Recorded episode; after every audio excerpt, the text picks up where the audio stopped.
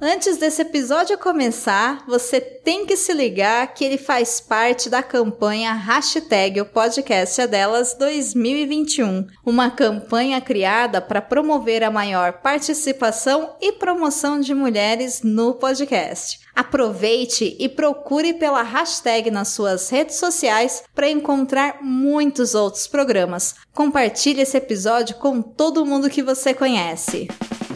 Olá, pessoal que acompanha o projeto Biscoiteiras, que reúne podcasts e lives para comentar a temporada de premiação, esse momento que a gente ama odiar, odeia amar e é assim que as coisas vão. Eu sou a Camila Henriques e eu estou na companhia da Larissa Padrão e da Carissa Vieira. Dê um oi, meninas. Oi, meninas. Olá, meninas. E é, hoje a gente não poderia falar de outro tema que não os indicados ao Oscar, né? Esse momento que é o Natal dos cinéfilos e que, tal como o Papai Noel, pode reservar às vezes surpresas desagradáveis e outras que deixam a gente bem feliz. E para falar desse assunto, a gente chamou o Túlio Dias, do site Cinema de Boteco. Túlio, se apresente. Olá, pessoal. Boa noite, bom dia, boa tarde, né? Não sei se o pessoal vai ouvir esse programa.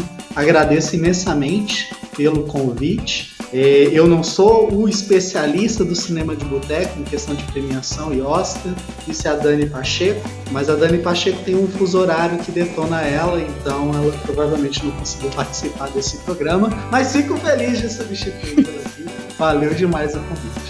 Tem 10 pessoas antes de você, nenhuma podia falar. Pois é, pois é. Bom, nesse, falando do, das indicações que saíram né, nessa segunda-feira, se você estiver vendo daqui a um ano, foi no dia 15 de março de 2021, é, um ano bem atípico, é, do qual a gente já falou várias vezes aqui no podcast, também nas lives. Que, e a gente já estava esperando que os serviços de streaming dominassem as indicações, e foi isso que ocorreu, né? A Netflix conseguiu 35 indicações, um número ainda maior que no ano passado, quando foram 24. A Amazon conseguiu 12 e a Disney Plus e a Apple TV Plus receberam as suas primeiras indicações. Então, eu queria começar assim com o Túlio, que é o nosso convidado. Como é que você viu assim esse, esse, essa presença grande dos streamings? Isso já era esperado, né? Então, Camila, é, é, legal falar isso porque já tem algum tempo que essa discussão vem crescendo. E por conta da pandemia, eu acredito que acelerou é, esse rompimento de qualquer barreira preconceituosa que a academia tinha com os serviços de streaming. É, a pandemia fechou os cinemas, você não pode ir ao cinema, então você não pode manter as regras antigas. E nisso a Netflix jogou ali alto, ela viu que, cara, o momento é agora, é, então, definitivamente, para consolidar de vez o serviço de streaming como parte essencial do universo das premiações de cinema, é, esse ano de 2021 está colocando aí à prova o que a gente já viu, acompanhou no ano passado, e agora com esse recorde de indicações, que eu acredito que a tendência é para o futuro que a coisa fique mais ou menos assim, especialmente quando os outros estúdios, né, seguirem o caminho que a Warner está fazendo e perceberem que se eles ficarem fora dos streaming, eles vão. Pode falar a palavra? Pode, tá no YouTube. Pode. É, assim, ano que vem a expectativa é que a HBO chegue, né, no HBO, HBO Max chegue chegando, né, no, nas premiações e que a Netflix continue, porque a gente sabe que o que aconteceu no ano passado vai continuar esse ano. A gente espera que uma escala menor, né? Que as coisas é, voltem ao normal lentamente, do jeito que a gente sabe que está sendo, né? Mas que voltem eventualmente. Eu queria perguntar, Carissa, é, como é que você viu as indicações hoje? Esse foi um ano é, que teve mais streamings, né? E teve muitos indicados pela primeira vez, né? E muitas coisas inéditas. Que a gente já estava esperando também, né? É, eu achei interessante porque eu tinha colocado na, nas minhas previsões que duas diretoras seriam indicadas, mas eu não acreditava nisso. E eu tinha, inclusive, acreditado que seria a Regina King. Não Sim. que eu não quisesse que a Emma Rafael fosse indicada, todo mundo que, enfim. Se você acompanha alguma rede social e o, o algoritmo da rede social permite que você veja meu conteúdo, você deve saber que eu já enchi o saco de tanto falar de Conscious Young Woman. Então, assim, eu estava muito na torcida para a Emerald Fennell ser indicada, mas eu não acreditava que ela fosse entrar. Ironicamente, ela entrou e a Regina King não. Dito isso, assim, é a academia, duas mulheres consideradas dentro dos, dos Estados Unidos de cor não iam fazer, não iam estar indicadas. Então, realmente, a Chloe não ia deixar de ser indicada. A gente tinha muita certeza da indicação dela como diretora e de Nomadland para um monte de coisa, né? E querendo ou não, é muito significativo ver isso. A gente teve um ano onde, por mais que muita gente esteja aí reclamando, mas como a gente teve um ano atípico, a gente já falou muitas vezes sobre isso aqui, a gente acabou vendo esse movimento, né, dos streams, e a gente também viu o movimento de filmes dirigidos por mulheres, que são filmes muito bons. É, enfim, eu vou defender isso, porque eu sei que tem muita gente que não está gostando, e eu tenho algumas questões, acho que, enfim, a thread da Larissa me representou muito. Eu acho que é muito. Quando você está acostumado a se ver representado em absolutamente tudo, no momento que você deixa de ser o centro dos holofotes, começa a ser um pouco mais difícil, né, de gostar das coisas, porque para mim é muito natural me identificar com filme de homem dirigindo, mulher branca dirigindo, sem protagonismo negro, porque foi o que eu passei a vida inteira recebendo. Mas para um homem branco cis, é, cis e hétero, assim, nossa, um filme onde só foca numa mulher, sabe? Uma vida simples, não me instiga. Ai, por favor, né? Mas, enfim, a gente viu um movimento de mulheres com temáticas que não são as temáticas de sempre, porque até o filme da Regina King, até Uma Noite em Miami, o que, é que a gente vê? Uma história totalmente focada em quatro personagens negros. É, personagens conhecidos, né? O Malcolm X, o Sam Cooke e o Muhammad Ali e tal, mas são personagens negros falando sobre questões raciais e tal. E os outros filmes são muito focados em vivências de mulheres, né? E são filmes com orçamentos que não são gigantescos. Não é o orçamento do filme do Fincher, entendeu? Porque a mulher raramente recebe esse budget, raramente recebe esse dinheiro todo. Então, o que a gente acabou tendo foi, querendo ou não, um pouco mais de diversidade mais Sim. inclusão de verdade. Assim, é, é um filme com diretora asiática sendo indicada praticamente tudo. É um filme dirigido por mulher falando sobre violência contra a mulher, que, assim, tendo ou não, é uma grande surpresa, porque o filme, o Promising Young Woman, né, o Bela Vingança, foi cheio de, de polêmicas, né, e, entre outros, para mim foi uma surpresa muito feliz, ver o Judas e o Messias Negro receber tantas indicações, porque eu queria que ele recebesse, mas eu não acreditava que ele fosse levar mais do que indicação por ator, ou talvez uma outra coisa, e ele foi indicado a vários outros prêmios,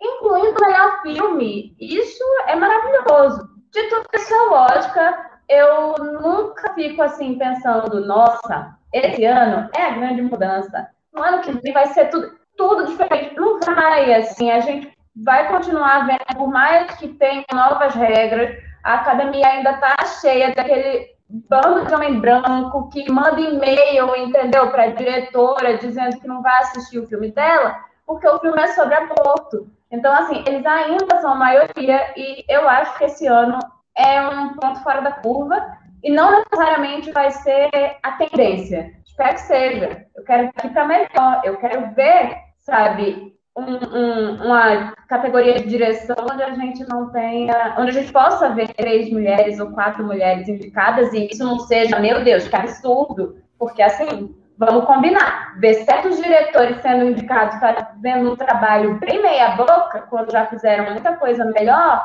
é um pouco revoltante. Ah, estou falando do Fincher. Exatamente, somos fãs do Fincher aqui, tem Opa. pelo menos assim, eu sou cadelinha do Fincher. Eu tenho trauma da rede social perder pro Tom Hooper. É, inclusive, tudo isso, é, tudo isso é culpa do Tom Hooper, sabe? Se ele tivesse vencido lá, ninguém sentiria obrigação de indicar ele agora. Inclusive, eu acho que teve uma surpresa que o Fincher não foi indicado, o pai dele não foi indicado ao roteiro, né? Eu tava esperando, inclusive me ferrei no bolão mas me ferrei feliz que não foi indicado ao roteiro e me ferrei feliz que o Aaron Sorkin não foi indicado à direção, porque aquele filme, aquele final daquele filme é muito brega e, enfim. É... Larissa, é uma coisa que a gente teve hoje nas indicações, assim, de grande surpresa, que ninguém estava prevendo, era o Lakeith Stanfield, né? Indicado por Judas e o Messias Negro. Você assistiu, Carissa também. Não sei se o Túlio assistiu, Judas assistiu também. É, então eu queria começar assim com a Larissa falando, né? Como é que você vê assim essa indicação dele em coadjuvante? Porque tem essa questão. A gente sabe que o Oscar sempre teve fraude de categoria, né? Desde que o mundo é mundo, desde que o Oscar é Oscar, né? Teve ator assim que é o protagonista 100% do filme, né? Como Timothy Hutton e ganhou, assim, porque era muito jovem, né? Ele geralmente coloca um ator muito jovem para concorrer como coadjuvante ou quando tem dois atores.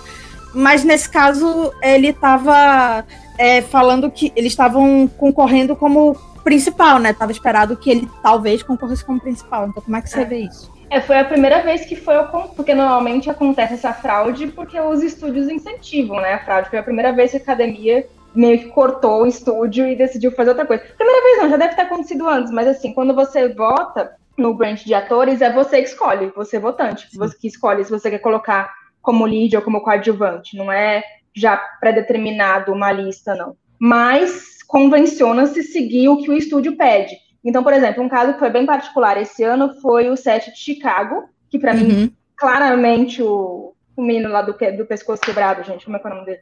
O Ed Redmayne. o Ed Redmayne. Pra mim, claramente, ele é o protagonista, assim como o Sacha, acho que é uma dupla de protagonistas, mas eles decidiram que eles iam fazer campanha para todos entrarem como coadjuvantes, porque como é um filme sobre um grupo, eles não queriam privilegiar um ator ou outro. Eu achei bem legal, assim, da parte deles. Então a campanha foi para que todos entrassem como coadjuvantes se entrassem. E, e o Judas isso não aconteceu, assim. A, Warner fez campanha para o Lakeith entrar como protagonista e para o Daniel entrar como coadjuvante. Não sei, honestamente, não sei dizer se eu concordo. Acho que o tempo de tela dos dois é muito importante, o arco dos dois é muito importante. Mas, assim, realmente, entre os dois, eu acho que o Lakeith é um pouco mais protagonista, porque a gente está vendo o filme sob o ponto de vista dele, né? Mas é uhum. questionável mesmo, porque o Daniel ele rouba a cena, mas acho que ele também rouba a cena porque ele é incrível. E acho que a, a, a, o estúdio fez isso para aumentar a chance, né? Vamos colocar o Daniel, Sim. que está melhor, como coadjuvante, para aumentar a chance dele ganhar. E então, você? Assim, ah, interrompi. Não, mas é, é, isso, assim, foi, foi inesperado, assim, mas foi uma boa surpresa, assim, porque ator coadjuvante esse ano eu tava esperando, tava esperando que ia sair uns embuste, assim, até que não, colocaram o Lakit, colocaram o Paul Rassi, que eu adoro, então fiquei feliz. Pensa no Jared Leto acordando hoje, falando, hoje é meu dia, e, não rolou. Ó, sobre essa questão, eu quero ser otimista aqui, né? Até faço uma pergunta para vocês. É, qual a chance do Boseman não receber um Oscar póstumo? Nenhuma. A moça já tá, já tá preparada o discurso dela para chorar lá. Pois é. Gente, a mulher dele ganhou por ele no Globo de Ouro. A mulher vai chorar quatro vezes, gente, porque ele vai ganhar um SEG também. O SEG também é televisionado. o BAFTA, ela né? Ela vai chorar quatro vezes ao vivo, sabe? Sim, tu tem... É, quatro, tem o BAFTA ainda, né? Nossa, coitada. Tem o BAFTA ainda, nossa. Gente, essa mulher, ela já, coitada. Assim, gente, parabéns, mas assim, nossa senhora. Botou a vaiola pra, pra receber um prêmio, sabe? Diretor, sabe? Poupa essa mulher um pouco. Ele já ganhou, sabe? a gente cortou tudo. Eu acredito que talvez, é, pensando nisso, né, já antecipando essa possibilidade, é, os dois atores do Black Messiah estão juntos na categoria de coadjuvante, que vai que um deles ali tem chance de ganhar. E eu acho que o Daniel Kaluuya tem chance, apesar de não concordar, quer dizer, de concordar com a Larissa é, na questão do protagonismo. O protagonismo do filme para mim é do Stanfield, porque o filme gira em torno dele, né? O, o Kaluuya, ele é um personagem que está ao redor do personagem do Stanfield. Então, acho que o Kaluuya tem grandes chances ali de ganhar, por mais que o outro esteja melhor. Ah, não, o Kaluuya tá muito melhor. Gente, acha o Lakit melhor do que o Kaluuya? Quem? Não, o Kaluuya tá muito melhor que o Lakit. Não, ele acha o contrário da gente. Ah, é... então, você acha que o... O Stanfield, eu acho que ele tá melhor. Ah, eu não gosto não, a cena que ele fica nervoso porque ele tem que fazer determinada coisa, pra não dar spoiler. É meio Não ficou muito spoiler. meio novela, sabe? Ficou, ah, não sei. Ai, eu, eu sou muito fã do, do Lakit. Eu acho ele maravilhoso, mas eu acho que o Daniel Kaluuya é uma força da natureza, sabe? E eu acho que ele é uma força da natureza, não é só nesse filme, e eu acho que ele já merece premiação, inclusive como coadjuvante, há bastante tempo. Porque, me julgue, o filme. Ninguém precisa gostar do filme, sabe? Mas o que ele, pra mim, a melhor interpretação de viúvas é a do Ele arrasa. Daniel Kaluuya. Não tem Viola Davis, que como a Larissa, eu concordo, eu acho ela maravilhosa, mas eu acho que naquele filme ela tá mais do mesmo, eu já vi, sabe, eu vi a Alice Keating o tempo inteiro em How to Get Away with Murder, e ela tava fazendo basicamente a mesma coisa que ela fazia na série. Era, tipo, Um muito... cachorrinho. É, exatamente, era o piloto automático dela, e eu tô aqui no, no lugar de fã apaixonada da Viola. Eu acho que a Elizabeth, ela tá maravilhosa também. O filme pode ter suas, seus altos e baixos, eu sei que muita gente ama, muita gente detesta, enfim, é um filme que não fez esse buzz todo, mas eu acho ele maravilhoso. Você sai, o cara tava lá, fez nós, ou nós, ele fez o Corra, e tá ótimo, maravilhoso. Logo em seguida ele fez o Pantera Negra, e aí ele faz um negócio completamente diferente que ninguém tá vislumbrando. Então, assim, pra mim, o Daniel Kaluuya é uma força da natureza que merece ser reconhecido como tal. Ele já deveria ter vencido. Na verdade, eu não tô lembrando agora quem concorreu com ele no ano do Corra, mas o Corra era o meu filme preferido daquele ano. Então, e isso, acho que ele e o Lakis são dois atores assim que a indústria tá investindo muito, né? Atores, atores jovens, né? O Riz Ahmed, Riz Ahmed também, né? Que é a primeira indicação dele. Eu acho, espero que seja a primeira de muitas. E assim, dos atores dessa geração, é, tem o Steve Young também indicado, né? São atores jovens, assim, né? A gente está acostumado a ver.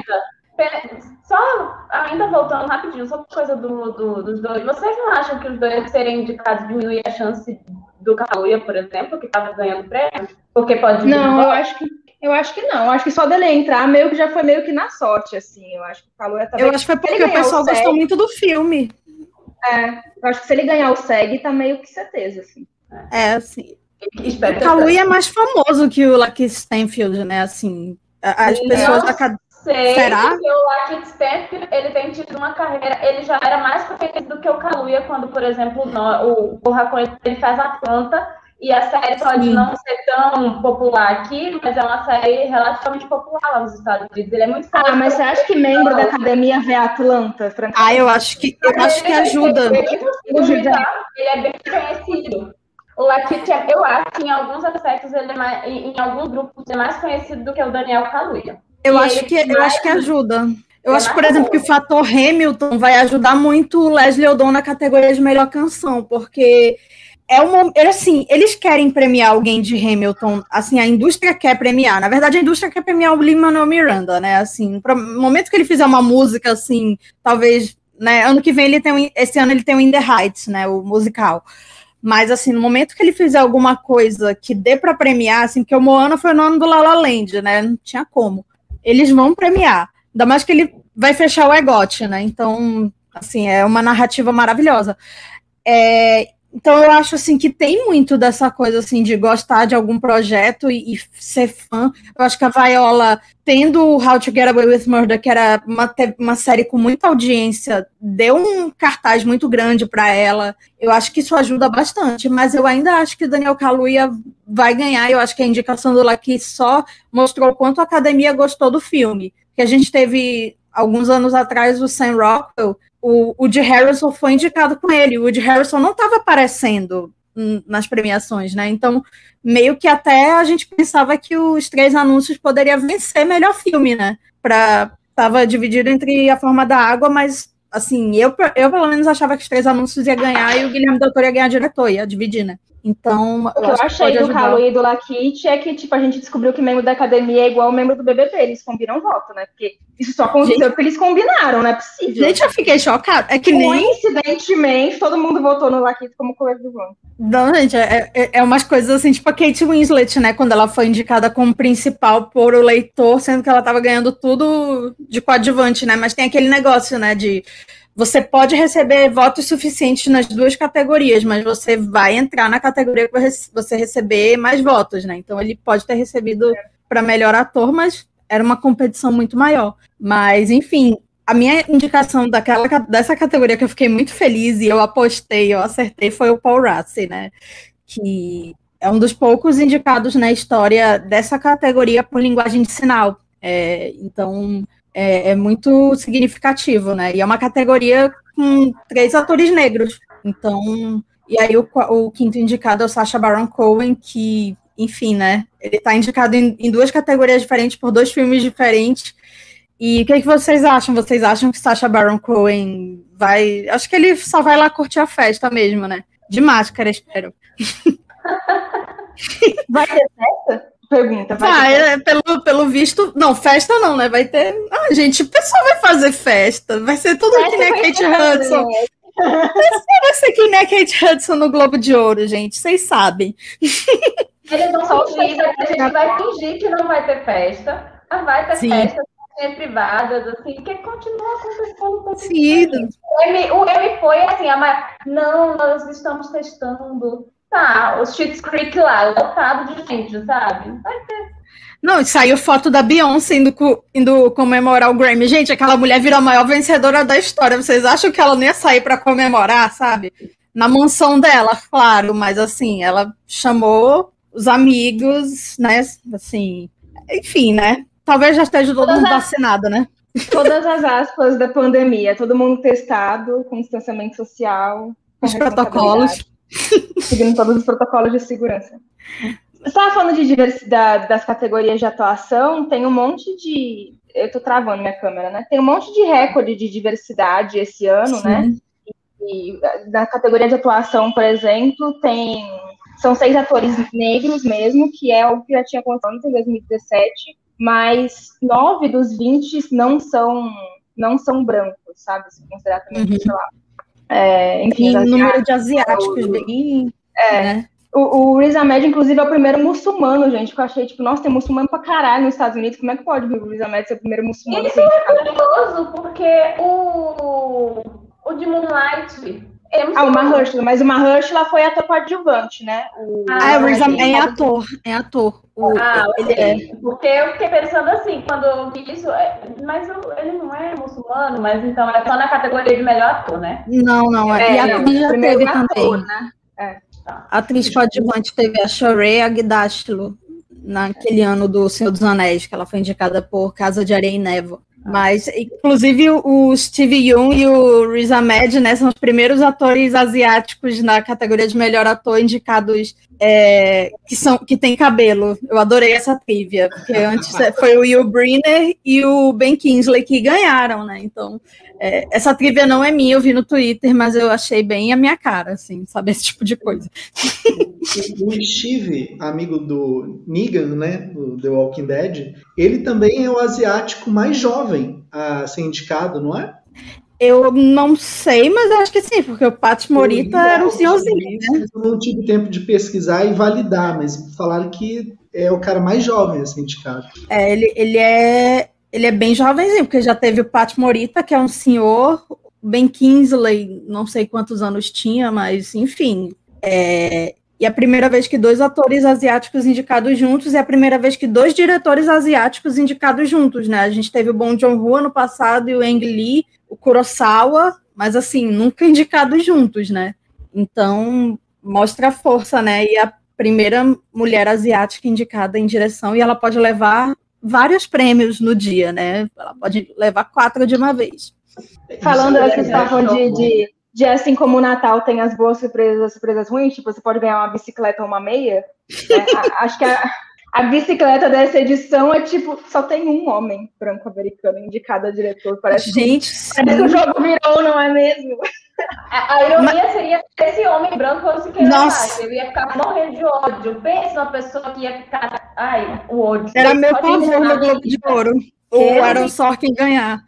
Fiquei assim. Ah, tá. ah, não, gente, o Finch não vai ganhar, não. Não, Nem gente. Por favor. Eu acho que 10 indicados vai ser tipo. Vai ser tipo o. Caralho.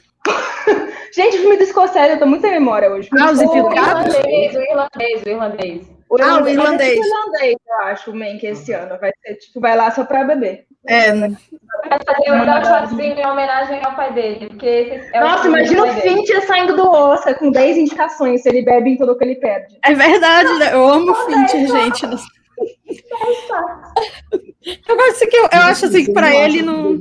Tem chance mesmo, exatamente pela questão do Oscar premiar o conjunto da obra, não a obra em si. Eu acho que o momento dele, ele não tá com uma narrativa forte. Eu acho que as pessoas querem premiar mesmo a Zal, ainda mais assim que ela vai dar muito dinheiro esse ano para a indústria, né? Ela pode ajudar a salvar o cinema esse ano, né? Beijo, Nola.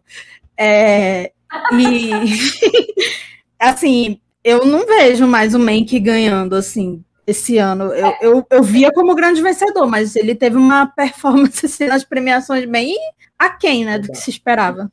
Aí, Maria, nos últimos anos, o Oscar tem surpreendido exatamente na categoria de melhor filme. E aí, às vezes, essa é a questão, porque a gente espera, e é, é bem isso, a gente tem visto que nem sempre o filme que está levando o filme dos produtores é o filme que leva o Oscar. Então, eu não acho que o meio vai levar os produtores, eu acho que é de nômade, né? E é isso. Só a gente precisa lembrar também que a academia, apesar de querer pagar de nossa, como eu tô inovadora, e olha como eu sou inclusiva, ainda tá cheio de homem. Ai, desculpa, mas cheio de é branco, é, racista, homofóbico, entendeu? Machista.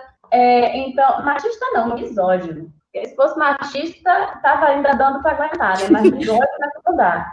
Então, assim, eu tenho um receio, porque eu acho que a narrativa, eu acho que o lobby, inclusive de Nomadland, é muito melhor, está funcionando muito mais do que o de Mank. Mank, na verdade, em alguns aspectos, está frustrando sabe? Eu acho que não só o Fincher, como toda a Netflix, enfim, em alguns aspectos, porque eu acho que achavam que ia ser realmente o grande vencedor da temporada e não está sendo. Eu ainda Sim. acho que a Chloe tem a maior possibilidade de levar é, o melhor filme e levar a direção. Dito isso, é o Oscar. E ainda acho que pode ser que um leve direção e outro leve o prêmio de melhor filme. E aí é que tá. A coisa pode acabar levando o melhor filme e o Finch levando a, a direção só por causa. Ou o contrário que ia doer bastante no meu coração, inclusive. Mas é que são maneiras diferentes de votar, né? A direção você vai lá e escolhe melhor. O filme é por ordem de preferencial. Então, acho que as pessoas não têm nem como levar isso em consideração para, tipo, ah, não vou votar no Nomadland porque eu já votei na Chloe para ganhar a diretora, porque é diferente, é ordem de preferência. Eu acho que Nomadland também tem muita chance, inclusive por causa dessa coisa da ordem de preferência, porque Nomadland é um filme que não, não ofende ninguém sabe? Então ele não vai aparecer em último na lista de ninguém. E Judas, ele pra não, Bela Vingança e Judas nunca vão ganhar, gente, nenhuma. Entendeu? Mas assim, por exemplo, ano passado foi a surpresa do Parasita, foi a surpresa foi positiva. Minari também parece que eu não assisti ainda, mas parece que é um desses filmes que também não ofende ninguém, é bonitinho, é fofo, é hum, Sim. Sabe? Não, ele é, e é o filme do sonho americano, né? Aquela coisa assim, o pós-Trump, né? É um, assim, a gente sabe que o Oscar também, às vezes, ele tá muito junto, assim, com o momento político, assim, o Moonlight foi o primeiro filme que ganhou no pós-Trump, né? Assim, a gente tem que lembrar disso. É, a gente sabe, assim, que as pessoas não combinam voto, que tem esse método de votação, assim, de melhor filme que vota no menos rejeitado, né, no, no que menos as pessoas odeiam, mas vocês acham que a Larissa está falando assim pode continuar nisso? É, vocês acham que isso pode prejudicar o Nomadland? Porque eu não estou vendo gente falando, não tem anti-campanha dele, eu não estou vendo muito assim. Pode ser que comece agora, não, né? Eu acho que não. E eu acho que assim, se forem, se, se, a, se a Netflix ganhar melhor filme, vai ser a primeira vez que ela ganha, né? Porque ela já ganhou prêmios importantes, mas ela nunca ganhou melhor filme, né? É, Sim. Eu acho que não é nem o filme mais forte. Acho que é nem o filme mais forte da Netflix para ganhar. Eu acho que o mais forte da Netflix para ganhar é o Set de Chicago, que foi indicado ao SEG de elenco. Eu, acho que eu achava que era melhor filme, Sete Todos esses anos com filme feito Roma, com o próprio irlandês, aí vão me dar prêmio pra mente. Ai, olha, sinceramente, sabe? Me respeita, Oscar. É bem a cara da. Não, quando eu vi aquele final do set de Chicago, eu falei, ixi, Oscar. É Oscar. É o tipo de filme que as pessoas assistem, choram e, nossa. Mas eu fiquei surpresa até com o Aaron Sorkin esnobado. Eu achei que o Thomas Winterberg ia pegar a vaga da Emerald, né? Mas vocês então apostam na Chloe, né? Eu tô apostando na Chloe, eu acho que. Inclusive, não... a, a Carissa falou de, de, de, de, otimista, eu fui ao contrário, eu tava com a. Tipo, não, o Globo de Ouro indicou três diretoras, pelo amor de Deus, a academia não vai querer esperar o Globo de Ouro, indicou só duas, né? Vamos lá. E, e não indicou para entrar alguém melhor no lugar? Não, a Regina King podia facilmente ter entrado ali, tá? Você não colocou Spike Lee já, para começar. Nossa! Pois é, pois é. Esnobado. É, O que, que aconteceu, o, né? O The Roy O Mank, ele não- coadjuvante tá doendo aqui. Ah, Ele tava concorrendo como melhor ator, né? Assim, só que. Como Enfim, ator, o filme- Mas enfiaram É. aqui. É, é, é verdade. Nem o Chadwick, né? Assim. Não, nossa. nada. Nossa, eu acho que pelo, tipo, sei lá, pelo menos o Spy. Eu, eu achei que ia entrar em melhor filme meio que, tipo, Selma, sabe? Tipo, ah, a gente É, não sim. acha que a sua direção é a melhor, a gente não acha que seu roteiro é melhor, mas você vai entrar em melhor filme. Eu achei que destacamento ia entrar em melhor filme, pelo menos já que a é maior. Mas doeu, não sei, que foi indicada a trilha sonora, pra falar a verdade, eu nem lembro da trilha sonora de, de destacamento do assim, é do- dos menores pontos de destaque do filme, sabe? De tanta coisa. E O pior é pensar que esse ano foram só oito filmes, não chegou nem a nove. O que é isso? Nem Podia que ter uma nota mínima. É, porque, é por causa do tipo de votação que existe. Para você entrar no melhor filme, eles podem colocar até 10, mas você tem que ter uma nota mínima, tem que ter um número de votação. E aí não alcançou. Então é, é meio frustrante isso. Eu não achei que chegava a 10, eu sei que a Larissa achava que chegava a 10, eu achava que ia ter 9. Mas muito, gente, com essa Mas é porque eles de filme interessante, cara. Eles não mudaram a regra de melhor filme pra entrar 10? Ano que vem. É, agora ainda não. Ah, eu Eu também achei que ia ser para esse ano, mas parece que não. É. Parece não.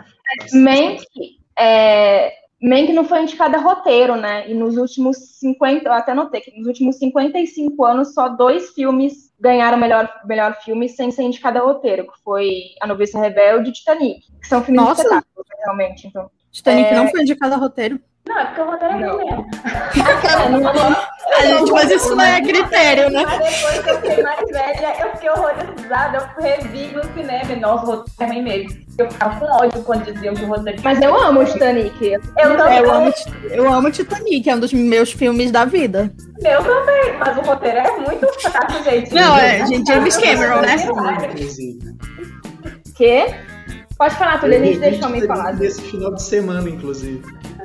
Ai, eu adoro, eu adoro. Adoro se- é, Los Angeles Cidade Proibida, mas Titanic eu entendo completamente, assim. E defendo e queria que a Gloria Stewart tivesse vencido a atriz coadjuvante, mas foi minha primeira decepção com o Oscar, ainda criança. Mas vamos agora falar das É categorias. Uma coisa específica também de Mank é que ele também não foi indicado a montagem. E desde Hum. 85, o único filme que ganhou sem ser indicado a montagem foi Birdman. Aí eu até vi um comentário engraçado que é porque parece que não é montado, né? Birdman. É, é fotografia, né? Mas é muito engraçado porque eu lembro que isso era uma discussão muito grande dentro da faculdade. Meu professor de montagem, ele defendia, ele não gosta de Birdman, mas ele defende que filme em plano sequência, que emula plano sequência, é uma boa montagem, que às vezes o diretor não fazer cortes ou coisa, é na verdade, o diretor não, o montador, é um, uma grande sacada de montagem, mas que geralmente filme que leva a montagem, ou que é indicado a categoria de montagem, são filmes que chamam a atenção, que aquilo se sobressai. E que, curiosamente, muitas vezes uma boa montagem, ela é boa exatamente por não sobressair. Então, é, tipo, é muito curioso. Eu acho, eu acho que é tipo, por exemplo, eu me bati hoje vendo as indicações porque eu quase botei meu pai em design de produção porque eu vi muita campanha para ele né, na internet. É, ainda não vi o filme, ele ainda não está disponível, mas eu sei que a academia, a academia, né, 10 mil pessoas, na verdade o grupo, né, de, de da, do branch de design de produção, eles preferem filmes de época, porque são mais chamativos. A gente sabe assim que nas categorias de figurino também, assim, é, é, é comum a gente ter poucos filmes contemporâneos, né? Então eu, eu, eu fiquei até. Foi uma surpresa feliz, apesar de eu ainda não ter assistido o filme, mas de ver um filme contemporâneo indicado, né? É, porque as pessoas às vezes acham assim, que o melhor figurino é aquele mais vistoso, é aquele mais, né, aquele mais chamativo, mas não é necessariamente, né? O que serve melhor a história, né? Por exemplo, o Diabo Veste Prada foi indicado, que eu achei muito inspirado, por exemplo. Porque figurino é o filme, né? Além de várias outras coisas. Inclusive, Mas... no sindicato, eles, no, no, prêmio do sindicato, eles separam, né? Porque é meio que tipo, Sim. Você vai correr atrás de uma, uma roupa do século XVII, é claro que ela vai chamar mais atenção do que o de brusinha, né? É, gente, o Diabo Veste Prada perdeu pra Maria Antonieta. Também foi muito merecido, né? Porque, enfim, né? É maravilhoso.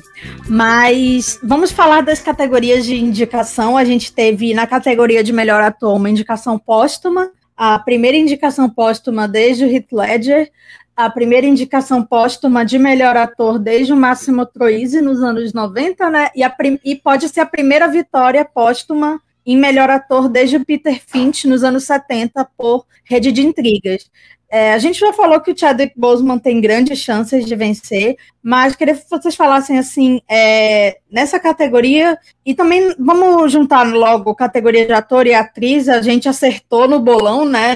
Eu e a, eu e a Larissa, não sei se a Carissa acertou também, mas era aquilo, né? Eu, eu acho. Ator, atriz, som e. Todas, né? Som e, des... e des... Não, e cabelo e maquiagem, porque eu fui atrás de Emma. Eu acredito que Emma levava era de é, eu acertei só a atriz, assim, 100%, assim, quis me bater, mas tudo bem. Mas, assim, eu acho, por exemplo, que em atriz, a Andrew Day, se a, os membros da academia assistirem o filme, eu acho que ela leva. Porque é uma atuação, assim, é muito boa, assim, eu acho muito boa, eu acho que é melhor que o filme. O filme do Lee Daniels tem muitos problemas, assim, questão, assim, de... Primeiro, assim, que é homens falando sobre a Billie Holiday, basicamente, o filme, né? É, mas e, tem um homem branco, assim, que inclusive foi um grande upgrade, que botaram o Garrett Hedlund para ser um cara que é horroroso na vida real. Mas a gente agradece até. Mas enfim. Obrigada, é... Mas enfim, é... eu acho que se assistirem o filme, assim, é uma atuação que pode levar. E é a segunda vez que duas atrizes negras indicadas no mesmo ano, desde 72, e em 72 quando teve esse momento até então inédito, a Diana Ross, que também é cantora, que nem Andrew Day, foi indicada por interpretar Billie Holiday também, né? Ela e a Cecily Tyson perderam para Liza Minnelli. É, então, assim, quem vocês acham que leva? Porque ainda tá meio, meio difícil, né, de saber, assim, tá Carrie Mulligan, ela não foi indicada ao BAFTA, é, Carissa, quem você acha que leva ator e atriz? Ator a gente já falou, né, que é o Chadwick. Mas, Eu acho que o Chadwick leva e, e acho que, assim, é muito... Vai ter que acontecer alguma coisa muito surreal, assim, pra ele não levar. Sim. Agora, a atriz, eu, eu ainda tô muito na dúvida, sabe? Porque foi uma surpresa é, o Globo de Ouro, e aí é aquela coisa. Não é porque o Globo de Ouro ele é uma grande premiação para pre prever o que vai ser o Oscar é porque depois disso, logo o filme mudou. Entendeu? E aí, eu acho que as pessoas começaram a ver. Dito isso, eu ainda não acho que ele é o filme que boa parte dos votantes parou para assistir, sabe? Então eu tenho minhas dúvidas por causa disso. Eu, eu não assisti o filme, é, eu só, enfim, é, vendo o que está acontecendo e, e, é isso. Não assisti, eu não vi a interpretação dela, Confio na Camila, verei também até o Oscar, mas assim, confio na Camila, acredito que ela vai estar incrível. Mas... Eu achei ela maravilhosa. Assim. Mas é aquilo, né?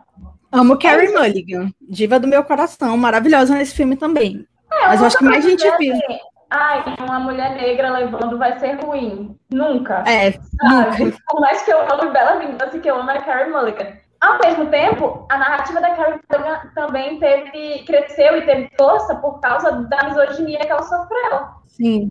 O filme, talvez ela não tivesse a mesma força que ela acabou tendo se não fosse um monte de homem falando mal e falando mal do tipo de personagem que ela tá fazendo. E, tipo, aí, crítico da Variety, sabe? A revista gigante e super. Apesar de tudo, é uma revista muito antiga dentro do, do, do meio audiovisual. Então, Gente, eles chamaram, Taylor, eles chamaram a Anya Taylor Joy de person of color, pelo amor de Deus, vai. Alright, ano, assim, do ano passado pra cá, ó, ó, ó, ó, é só coisa errado. É impressionante. Porque, assim, a mulher é loira, entendeu? Ela, me chame ela de latina. Aí, beleza. Mas. É, não, eles são tão poderosos que eles podem determinar a cor de acordo com, com qual país a pessoa nasceu, né? que poder é esse, não? Né? A sua cor é o país que você nasceu, vai tomar suco. E é, ela é argentina com britânico, né? Assim, Sim. vale lembrar. E na Argentina tem uma presença muito não, grande não, de europeus, né? Ela nasceu. Ela, acho que ela nasceu nos Estados Unidos e ela, ela nasceu em Miami. Pois e é. morou na Argentina até os oito anos. Ela não sabia falar inglês. Isso realmente, Isso. assim, eu fico passada com o inglês dela, inclusive. Mas, né, assim, ela não tem, ela tem as oportunidades que atrizes latinas não têm, né? Óbvio, né? Assim, branca, loira, a mulher é loira. Pelo amor de Deus, ela não dá loira, entendeu? E Sotaque é britânico. loira natural, assim. É, é, eu acho, inclusive, que eu não sei se ela é loira natural, mas assim, ela passa por uma loira natural. Então, pelo amor de Deus, sabe? Não é uma pessoa com, enfim, sei lá, o povo aqui que. Ai, loira, não... gente. Por favor, me ofende, sabe? não é Alice Braga, né? sabe? Mas, enfim, eu acho que a Carrie Mulligan acabou tendo, crescendo mais, o lobby dela também, e toda a narrativa dela cresceu um pouco causa disso, sabe? Sim, sim. Eu, eu acho, eu acho assim, a Indra Day é bem difícil, porque é a única indicação do filme. Tudo bem que ano passado também a, a, a Renée Zellweger ganhou pelo, pelo Jude, mas a Renée Zellweger já tinha um nome mais forte, né? Na indústria, para conseguir ganhar pelo Jude. Bota fé que é bom a gente voltar em Jude sem nem assistir aquela merda. Esse. Não arrasa o filme! É bom, não. Mas, então, não sei se ela tem chance, mas assim, eu acho que a Carrie Mulligan, por enquanto, vamos ver o SEG aí, é que tem mais chance. Porque assim, a Viola, vamos lá, né? É um papel. Eles, sempre eles gostam de premiar maquiagem, né? Mas enfim, é um papel bem. Bem, não é grande coisa, não é das maiores que a Viola já fez. E me questiono se ela é protagonista também, pra ser bem sincera. Se também tá na categoria certa isso daí. Mas enfim, é, a Frances McDormand já vai ganhar melhor filme, já tem outros dois Oscars, acho que não vão prestigiar ela esse ano. Então eu acho que tá mais pra Carrie Mulligan. A minha favorita. A minha favorita. A minha favorita era a Vanessa Kirby, mas Pieces of a Woman realmente a academia não assistiu, porque senão teria indicado a Ellen Burstyn, né? Então vamos. Inclusive, ela, teria, ela venceria melhor crítico adjuvante, né? É, nossa, eu fico puta que as pessoas não assistiram esse filme. Muito. Só um comentário é que ainda tem mais um detalhe quando a gente pensa. É... Meu Deus, não a mulher fugiu, é Nomadland, que é a esposa do, do, do, esposa dos Coen, como se ela fosse casada com os dois, né? Mas a Frances McDormand é, é, é um criminal só, entendeu? Ela recebeu prêmio por três anúncios para um crime, foi tipo ontem, sabe? Ninguém vai. Eu acho difícil ela ganhar, principalmente porque foi ontem. E ela nem sabe? liga, sabe?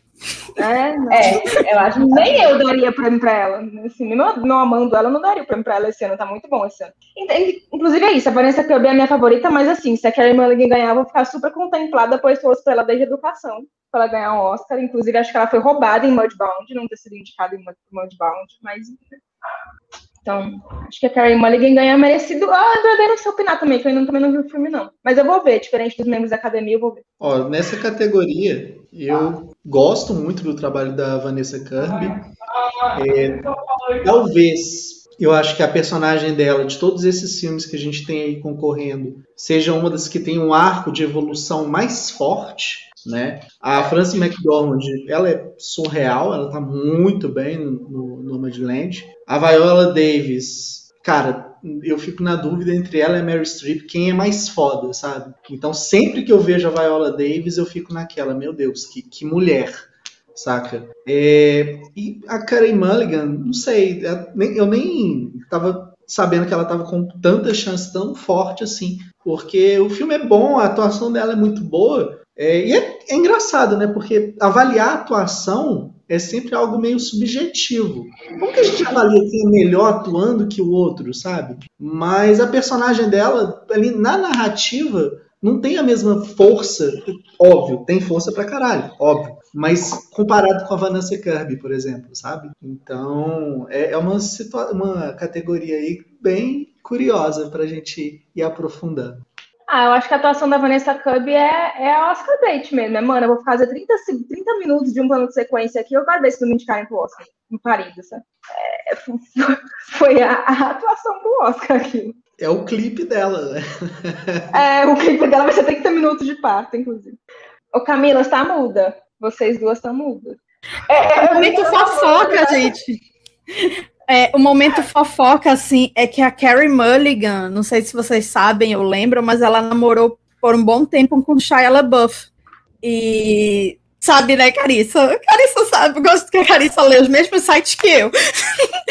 é, na época da educação, inclusive, é, eles, eles, fizeram aquele Wall Street 2, né? E, enfim, né? Aí a Shia LaBeouf, é, né, tá naquele. É, prejudicou, eu acho, que a Vanessa Kirby, né? A gente já falou algumas vezes aqui, porque ele é um babaca, né? Um abusivo e, enfim, né? Muita gente. É por isso que ela hoje faz filme é, detonando o homem, depois de ter tido relacionamento com Nossa, gente.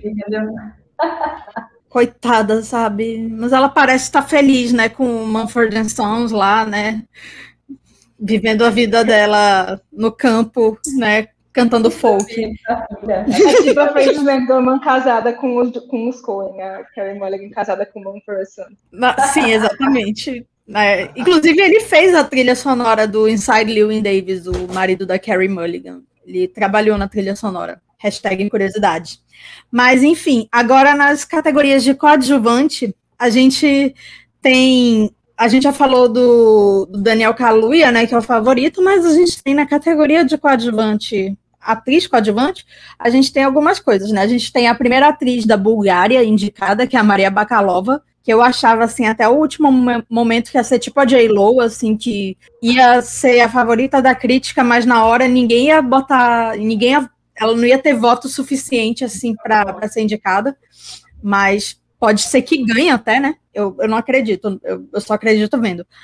Teve a Amanda Seyfried, primeira, segunda atriz de Meninas Malvadas indicada. É, e a gente tem a nossa, né, eterna dama de honra, né, nunca noiva, Glenn Close, se tornou uma das cinco atrizes mais indicadas da história do Oscar, com oito indicações, e juntou-se ao Peter O'Toole, que é o maior perdedor da história do Oscar, com oito indicações. Só que Peter O'Toole já morreu, né? Não tem como ele passá-la, né? E ele venceu um Oscar honorário antes dele ser indicado pela última vez. Ele, entre a sétima e a oitava indicação, ele venceu o Oscar honorário. E então, né, gente? E aí? Eu estou. Ah, mas se não derem, as, se não derem para Glenn nesse ano, ela vai ganhar um honorário em breve, porque vai ficar. Ah, não, mas eu quero, eu quero competitivo, gente, eu quero a reação a dela. Eu acho que esse ano pode ir, porque é, as outras, as outras são novas, assim, não tem, não tem tanto esse nome, né, com, na categoria. A Olivia Colman, a, tipo, a atriz Minari a gente sabe, ela entrou ali e, e, a academia acha que já fez um grande favor em indicar ela, então obviamente ela não vai ganhar. Aí ah, ela ganha.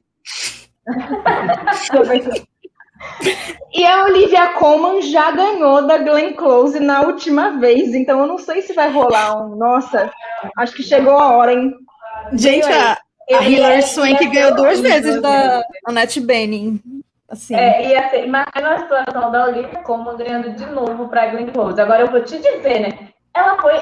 Gente, a Glenn Close foi indicada pelo filme mais bizarro de todos os filmes bizarros que podiam ter esse ano. Então, quer dizer, seria mais bizarro se fosse o filme da Cia. Mas, assim, não, é. Que foi indicada ao Framboesa de Ouro. É. Enfim.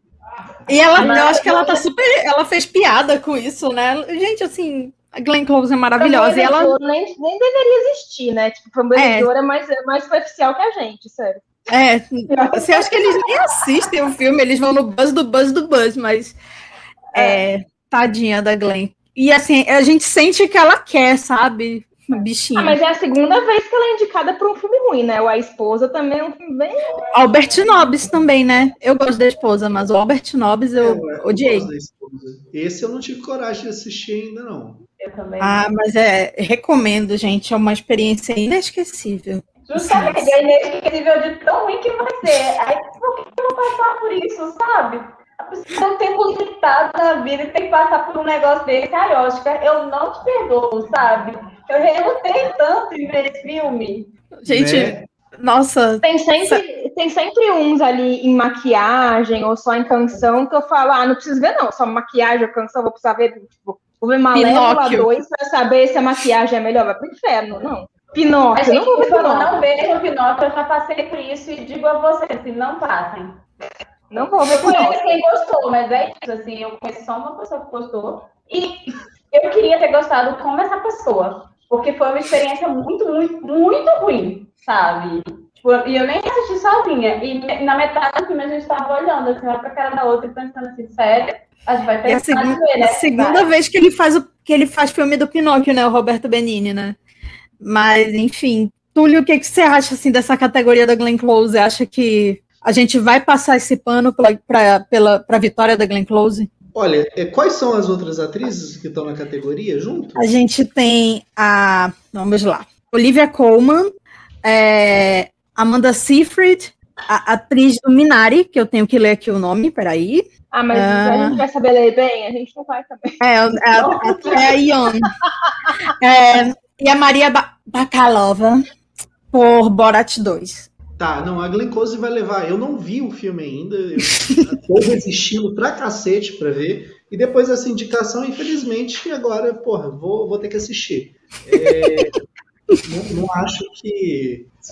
é Participação especial. Não acho que ela tem chance de perder dessa vez, não. Vamos torcer. Glenn Close vai ganhar dessa vez. Eu acho É, que ela se tem chance de perder sim. assistir esse filme era o mínimo, sabe, pra levar. Agora, é a Olivia Colman aí, eu ia rir muito. Não porque eu não gosto da Glenn Close, eu adoro a Glenn Close, mas eu ia rir muito se a Olivia Colman levasse. Porque, Mas, gente, A Olivia Colman tá indicada por um filme bom, né? Aparentemente, não assisti, mas todo mundo tá falando que é bom. E que surpreendeu, né? Porque ninguém esperava que ele fosse ter seis indicações. Então, a Olivia Colman também não acho que é descartada aí, não. A única dessa categoria que eu acho que é destacada, infelizmente, é a Atriz Minari, tadinha. Que eu acho que tipo, ela não vai ganhar. Nem a Amanda Seyfried. Pelo amor de Deus, se derem pra Amanda Seyfried, né? Pelo amor de Deus. Não, a Amanda Seyfried não foi indicada ao SEG, né? Ela não, ela não foi indicada. Ela foi, ela foi meio que esnobada. Eu achava que ela que ia vencer, porque é a atriz jovem, tipo a Anne Hathaway do ano, né? Assim, poderia ser, né? Mas não, não vingou. Eu gosto, eu gosto dela. pessoal dela também, né, Camila? O fato Quê? dela ter ficado tantos anos afastada, voltada agora. Então, assim, tem essa coisa pessoal que pode influenciar positivamente. Sim, É, mas, sinceramente, eu acho que a Glenn Close, desta vez, vai levar o careca. sim.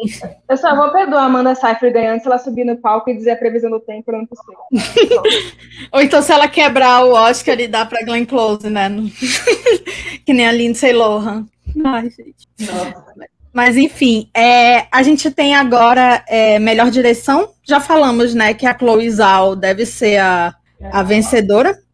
É, a gente tem, deixa eu ver, é, melhor roteiro. Quem que vocês acham que leva? Eu acho que pode ser que seja o momento de premiar o Bela Vingança, né? Talvez eles não, assim, a pessoa pense, pô, já votei na, na Chloe em três categorias, né? É, vou votar no outro. É, Mas o ou, da né? Chloe outra. O da Chloe é adaptado Bela Vingança original, não? Ah, sim, sim, sim. É, então, assim, Aaron Sorkin, né? Aaron Sorkin. Eu acho É, que vai dar Aaron Sorkin. Aaron Sorkin ganha, ganha por, assim, qualquer filme mais ou menos bom que ele faça desde 2010, né? Ele é indicado e ganha, né? Assim, então. Ah, a única vez que ele ganhou foi por a rede social e eu acho merecido. Eu acho um baita Ele, ele ganhou por Moneyball também, não ganhou? Não, ele foi indicado, mas não ganhou, não. Inclusive, É, esse é o primeiro, esse é o primeiro roteiro original dele indicado. Sim, Todos os outros eram sim. adaptações, né? Inclusive, é. É. a cara dele, né? Roteiro adaptado. Assim, eu fiquei até surpresa quando eu soube que era, que era original esse roteiro do Mas aí é Chicago. uma coisa engraçada, é a cara dele pra cinema. Ele é um showrunner muito conceituado e ele cria coisas. é, as séries dele não são adaptações, apesar de todas elas ser- serem bastidores de alguma coisa. Ele mesmo dá aula dizendo que assim, eu falo aquela coisa básica de quem vai aprender roteiro. Escreva sobre o que você sabe. Né? Aí ele falando Sim. sobre isso, ele diz, né? Eu escrevo sobre bastidor, que é alguma coisa que eu sei, mas ele fez bastidor de jornal, bastidor de esporte, bastidor de tudo que você imaginar, bastidor de programa de, entre- de tipo Saturday Night Live, ele fez bastidor de qualquer coisa que Sim. vocês imaginarem. Sim, E inclusive. ele não se constituindo como roteirista, né? É- é- ele surgiu como roteirista. Sim, ele surgiu fazendo. Ele, ele, dirige, ele fez o roteiro daquele filme do Robert Reiner, né? O de, de Tribunal, que tem o Jack Nicholson. Como é o nome daquele filme? Homens de Honra? Não, alguma coisa da honra. Não sei, esqueci. Acho que é Homens de Honra mesmo. Homens de Honra com Tom Cruise. You can handle the truth, enfim. É, Mas foi o West Wing que fez ele ser, né, o cara que, né, o, o foda É, de. Quê? Inclusive, o Lin, o Lin Manuel Miranda já declarou que se baseou muito em West Wing para escrever Hamilton. Então, será que o Lin vai fazer campanha para mas vamos Vai ter musical do set de Chicago, assim. Só tipo uma temporada e você ainda vai ficar pensando, nossa, é realmente um. um- é brilhante, assim. Você pode achar que o Baron Sorkin ele se repete em temática ou no que quer que seja. Mas ele é competente no que ele Sim, ele é. Ele é, ele é- ele é um bom roteirista. Eu não consigo nem ficar com raiva se ele levar o roteiro, apesar de não ser meu favorito. E eu acho Eu fofo que ele. Eu acho fofo que ele já disse mais de uma vez, assim, participando daquelas mesas redondas que tem em época de premiação e também no discurso dele no Globo de Ouro, ele fala assim, ele falou para Emerald e para Chloe que ele que ele que as filhas dele querem ser diretoras por causa delas, né? Não é por causa delas, né, mas enfim, que são inspirações, né? Elas, né? Então ele falou acho isso no Globo de Ouro, quando ele recebeu o prêmio do roteiro. Também estava ele falou também numa, numa mesa redonda dessas de roteiristas e tal. Achei, achei meigo, assim, né? Desde aquela coisa que teve do Einstein, ele tem sido muito vocal. Assim, sobre que ele é um cara que tem filhas e que ele não gosta da, da indústria sendo do jeito que é, então que ele tenta. Enfim, ele fala, não sei se ele tipo, tá fazendo alguma coisa pra dar mais emprego pra mulher, entendeu? Mas, enfim, né? Ah, é, o assim, Jessica Chastain trabalhou ele, com ele, ela é é. bem milituda. É, o primeiro filme dirigido por ele, inclusive, é protagonizado por ela, né? Sim. Que é bem lindo, inclusive. é um filme bem lindo. Eu gosto desse filme. Não, eu não acho não. Eu... Ai, gente, Na eu verdade, não o único filme de de Sorkin que eu gosto-. É, é o único Mas- filme do Sorkin que eu gosto é a rede social e eu gostei do set de Chicago. Eu gostei, mas concordo, né? Meu roteiro favorito do ano. Não. Mas não acho que a academia vai premiar, vai premiar Emerald Fennell. É, assim, tem Minari concorrendo, tem Judas e o Messias Negro, assim, que pode, né, que foi um filme que eles amaram. Tem o, o Som do Silêncio, então é uma categoria, assim, roteiro original é uma categoria bem competitiva. É, para o nosso convidado que está muito calado, e aí o que, que você acha, assim, que, que leva nessa categoria? É, sou fã do Aaron Sorkin desde a época do Estúdio 60. Assim, Cara, aquela série ter tido somente uma temporada é tipo uma frustração assim imensa, porque tá entre as melhores séries que eu já vi na minha vida. É, e acho que o estilo dele, né, é sempre muito envolvente. O, o fato dele ter ah, embarcado nessa aí, né, de agora assumir também uma carreira como diretor, é, tá longe dele alcançar o, o a mesmo nível de qualidade que ele tem como roteirista, sabe? É, gosto do roteiro do, do set de Chicago. É, acho que foi a Camila que falou no começo, né, que achou ele um pouco brega. Cara, eu concordo, e eu até estava falando isso com o Fábio Rockenbach, crítico de cinema que, para quem não conhece, eu recomendo, acompanhe ele. Ele falou, cara, é muito brega, mas, bicho, talvez para o momento que a gente vive é exatamente isso que a gente precisa, sabe? Algo brega. É, gosto, Eu fiquei, eu fiquei emocionadinha no filme. eu também, eu também. Gosto do roteiro do Bela Vingança também. Bela Vingança, inclusive, cresce muito depois que você assiste aquele documentário, o Hunting Ground, que eu não tinha assistido antes. Eu vi ele, né? Minha namorada indicou ver esse documentário e falou. Ela quase falou: vê esse documentário, sou tosco, assim, mas enfim, vou brigar, ela tá brava comigo. É, assisti, e cara, o filme cresce horrores, o, o Bela Vingança. Então eu ficaria. Eu gosto muito também né, do Borat 2. é, o, o estilo de humor, né? E a, a- toda aquela parte louca lá, né? Com o Mitch, Rooney, não. Com o Giuliani. O Giuliani. É, não sei, cara. Eu tô, eu tô entre esses três aí, mas se o Aaron Sorkin vencer, Mas- eu fico muito feliz, mas eu torço pela Emerald. Mas Bora, É Bora 2 tem adaptado. Não é O Borat original. não é adaptado? Ah, tá. é Tá, porque é a porque é continuação do filme, né? É, continuação, real, real, real. Sim. Inclusive, tipo, a equipe de roteiristas do Borá são tipo 11 pessoas. Gente, O sim, Sasha- é, parece ganhar, música pop, ganhar, né? a gente sabe que é o Sasha que vai subir, mas assim, o Sasha escreveu ele com outras 10 pessoas. assim, é. É que nem, assim, eu e a Carissa, a gente, assim, tem uma torcidinha pela Laura Pausini, apesar de sabermos, assim, que é, eles vão votar no, no Leslie Odom Jr., mas, assim, a gente Não. sabe que se ela ganhar, quem vai falar é a Diane Warren, né? Assim, ninguém vai se importar com a Laura Pausini naquele palco, a não ser quando Mas ela abrir a boca pra cantar. No meu coração, então ela vai cantar, então tá bom pra mim. Sim. Vai ser tudo, gente. Primeira cantora que teve tema da- de novela da Televisa e música indicada ao Oscar. Então, assim, como não amar? É o novo igote, o igote latino. Gente, então, assim, gente, teve música na novela da Televisa. Foi com a Laura Mas, Pausini. mas, só antes da gente sair de roteiro, deixa eu pistolar que o melhor roteiro original do ano não foi indicado, que é Nunca, Raramente, Às vezes Sempre. nossa, Ah.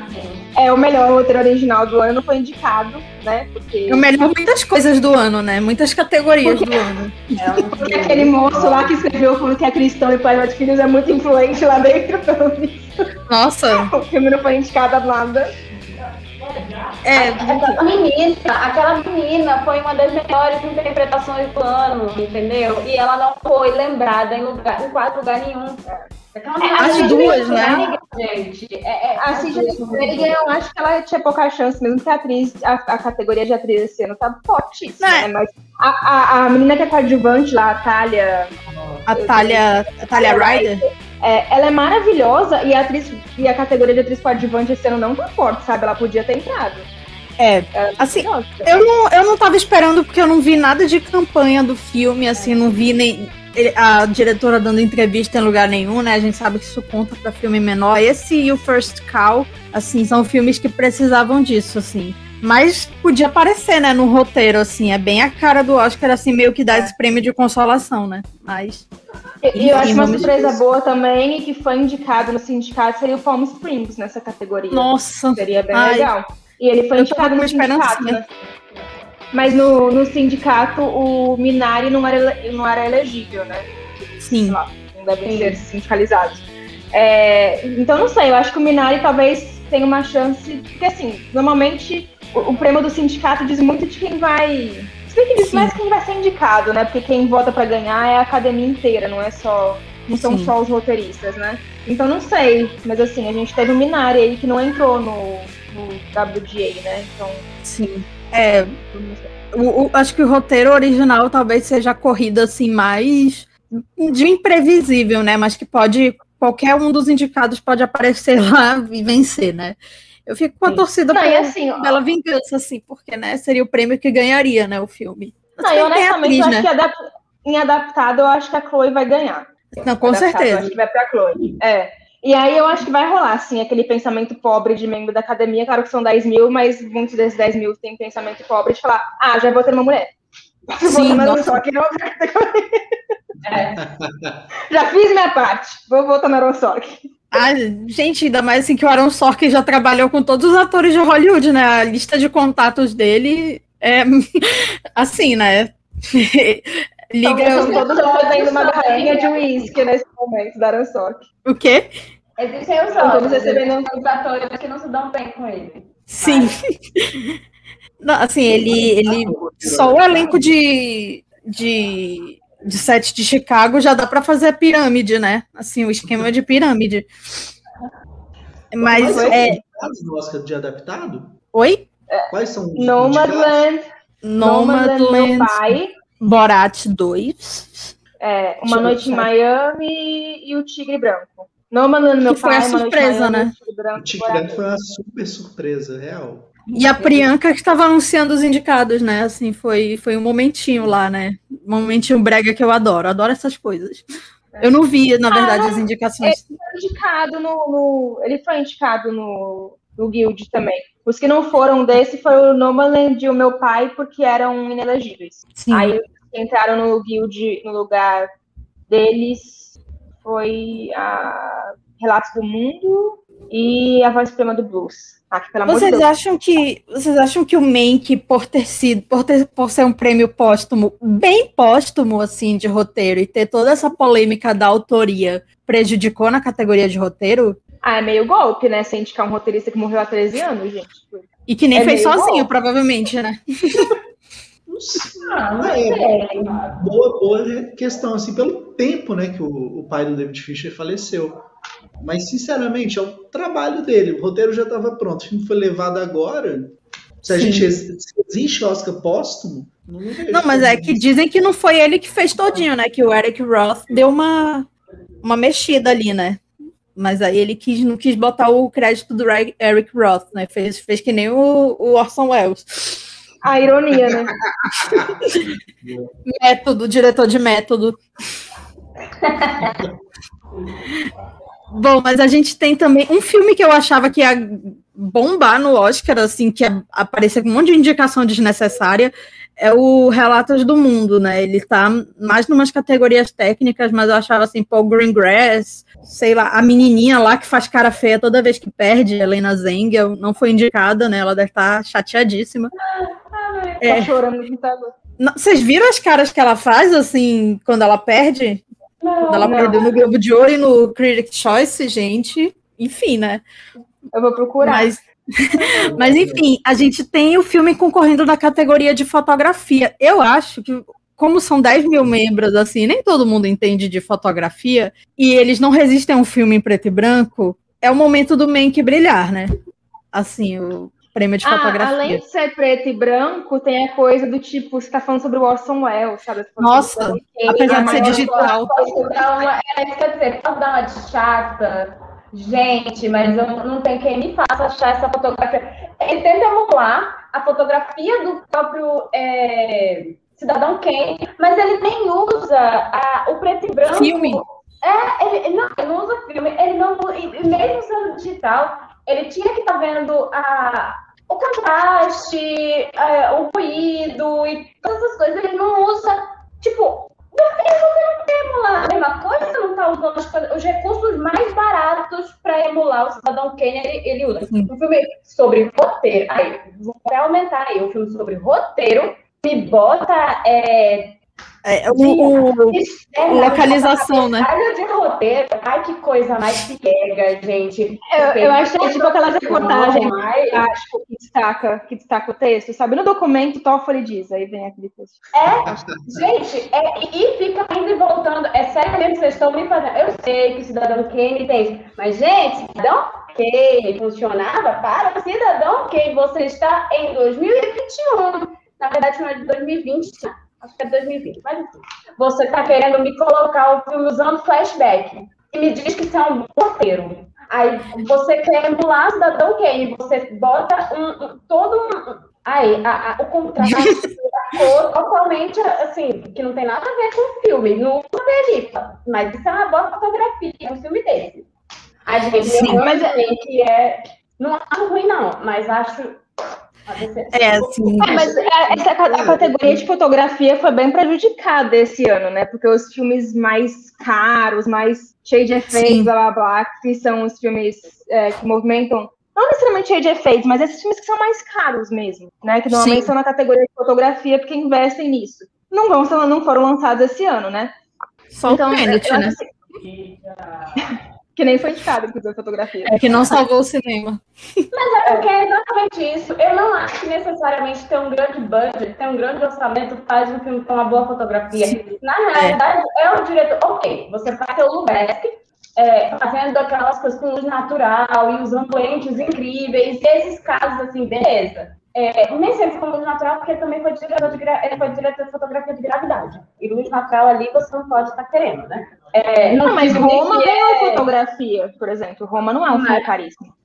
Sim, mas é exatamente. É um filme que toca muito. é, tem muito tempo de luz natural, e, e- mas é isso. Fotografia vem muito de qual é a escolha de lente. Como é que você vai transformar a ideia? Você tem um diretor ali, e ele faz, com o diretor de fotografia, uma decupagem, e ele vai tentar mostrar ali é, o, o que é que o diretor quer passar.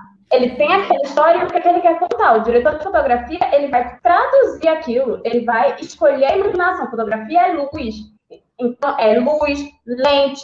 E aí, assim, não necessariamente você precisa de um grande orçamento gigante, como a Larissa falou. Roma não é assim, tipo, sabe? Os filmes do Fincher.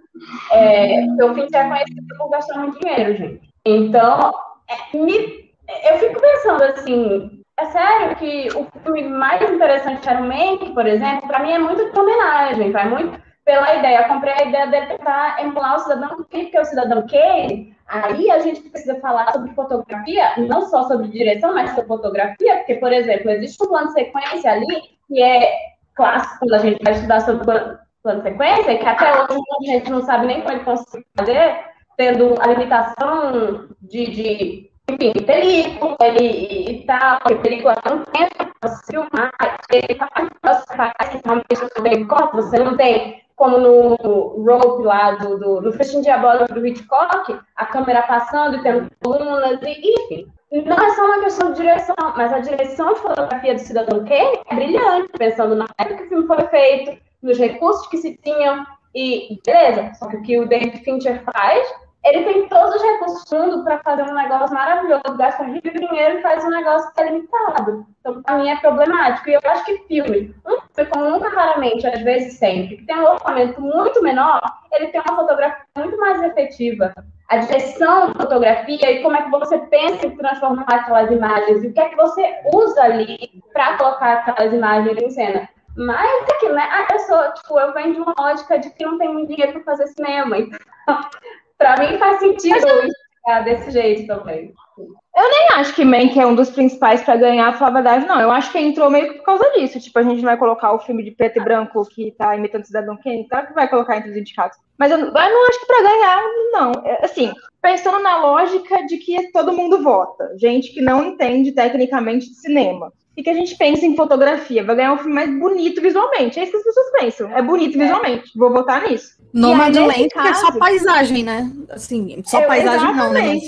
Eu acho Aí, que Nomadland vai ganhar. No caso de Nomadland, talvez faça sentido, porque apesar de fotografia não ser paisagem, e muita Sim. gente achar que a imagem é bonita, é um grande... Gente, tem um filme... Sei lá, a gente pensa, acho que ano passado, o Farol, Farol é um filme que em vários momentos não tem nada de bonito. Tenho minhas críticas ao filme, mas a fotografia do filme é incrível. Você pensar, inclusive, a razão de efeito. Porque isso também é fotografia. Qual é a escolha da tela? E, e tem toda uma questão de como você filma e na edição para deixar a imagem em widescreen ou deixar ela 4x3. Enfim, é, essas escolhas são escolhas não só de direção, mas de fotografia. Eu acho que o Nomadland, é, apesar de ser paisagens bonitas, ele faz sentido. Sabe? Mas eu nem acho que é só paisagem bonita, eu gosto de como ela contrapõe a natureza com os personagens, Sim. assim. Ela, ela deixa todos os personagens tão pequenos, sabe, em alguns momentos. Sim. É, assim, se ganhar é muito merecido, assim, mas é, é um filme que também é visualmente bonito, nesse sentido de ter paisagens, dentre todos os filmes, considerando que é um ano de streaming, eu acho que é um dos mais cinematográficos. Assim. Sim. A gente fala muito do som do silêncio, faz diferença ver no cinema por causa do som. Eu acho que o Nomadland seria muito legal ver no cinema por causa da, da, do visual. E além da. Categoria, um outro na categoria que eu acho que também tem isso é o Relato do Mundo, que eu acho que ele, ele seria mais indicado, inclusive, em mais categorias por causa disso, porque ele é o filme que mais tem cara de cinema, sabe? Eu fiz um western, eu fiz um filme que vou ocupar um deserto inteiro com 350 figurantes. É, é, eu acho que é o filme que mais tem cara de cinema mesmo da temporada. É que ele foi filmado em 70mm? Porque tem muita coisa de filme de western e, e enfim, 70mm. Ai, gente, não sei se vocês já viram, é um filme assim, existem 35 westerns iguais a ele. Ele foi original, de verdade, assim. Achei ele muito pouco original, achei ele bem problemático. Eu não vi, mas essa menina, ela faz a criança problema. E eu não vi o filme, mas eu sei que ela faz exatamente uma criança problema num filme alemão que também fez maior sucesso aí ano passado. Então, tipo, reciclaram a menina, inclusive, num filme que é, que é um western genérico. Mas, Larissa, vários problemas de representação. Só pelo fato de ter uma criança, você já vai criar problema. claro que não. claro que vai procurar agora qual é meu filme com criança favorito da temporada. Gente, o menininho do Minari, pelo amor de Deus. Eu não vi Minari ainda, não vi. É, não, eu comecei a ver, a, a legenda tava horrível, eu não consegui continuar, mas aquele menininho é uma fofura. Sim. Assim, e ele, ele agradecendo o prêmio de melhor ator mirim no Critics' Choice, assim, no Critics' Choice eu só aceito criança chorando, tá? Assim, é, adulto chorar no Critics' Choice é meio, é, é, enfim, tem exceções, né, assim, né? Mas achei muito fofo, muito fofo ele, sabe, assim, maravilhoso. Não, não consegui ver o filme, filme suficiente para saber se ele merecia indicação, né? Mas tinha gente apostando, né? É, inclusive, acho que Mas... o Minari pode levar SEG, sabia, de elenco? Seria é, merecido. É, o Parasita levou no passado.